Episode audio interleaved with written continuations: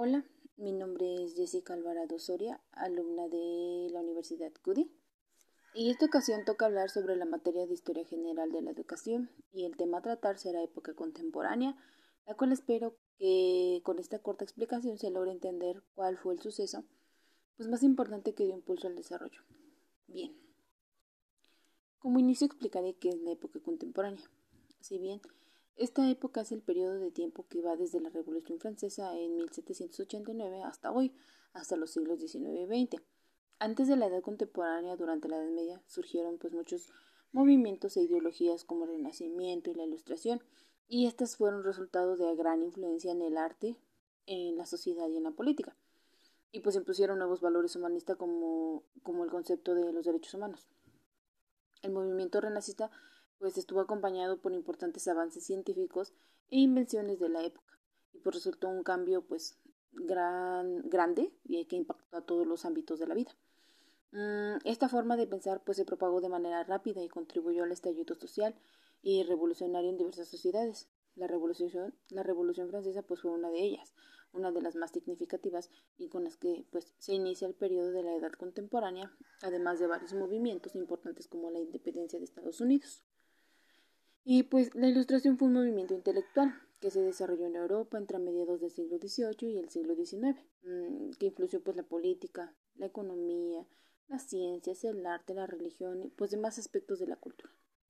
Debido a que todo lo conocido pasaba por la, por la razón y no por cuestiones religiosas o hereditarias, pues se desencadenaron diversas revoluciones y enfrentamientos durante los siglos XVIII y estos que pues que pretendían romper con los mandatos clásicos. Y como desarrollo, pues está claro que una de las principales características de esta época pues han sido el nacimiento de la industria, por los avances de las investigaciones científicas, por el perfeccionamiento de la tecnología y por la constante evolución de los medios de comunicación y de transportes. Y pues la revolución industrial pues fue extendida desde la Gran Bretaña a partir de a mediados del siglo XVIII que modificó no solo el aspecto tecnológico de la producción, sino también el aspecto laboral, de modo inevitable. El trabajo comenzó a cuestionar su papel en la cadena productiva y comenzó a exigir que se le reconocieran derechos. O sea, el trabajador, perdón. La edad contemporánea fue un periodo de grandes avances y descubrimientos científicos. Entre los principales aportes, pues se destacan la locomotora de vapor, la máquina de escribir, y esta enfrentó ciertas causas mm, como la entrada al poder de los burgueses. Como conclusión, si bien pues ha habido logros científicos y logros humanitarios durante la edad actual, es decir, la edad moderna, la era contemporánea ha visto el progreso científico y político, no tanto en lo que se ha originado como lo que se ha desarrollado. Y por la Revolución Francesa trajo con sí pensadores revolucionarios cuyas ideas pues aún prevalecen o han sido la base para el forjamiento del mundo actual. El desarrollo de las comunicaciones ha traído numerosos beneficios para el desarrollo de la interacción pues, de los seres humanos, ayudando pero también perjudicando a la salud del mundo.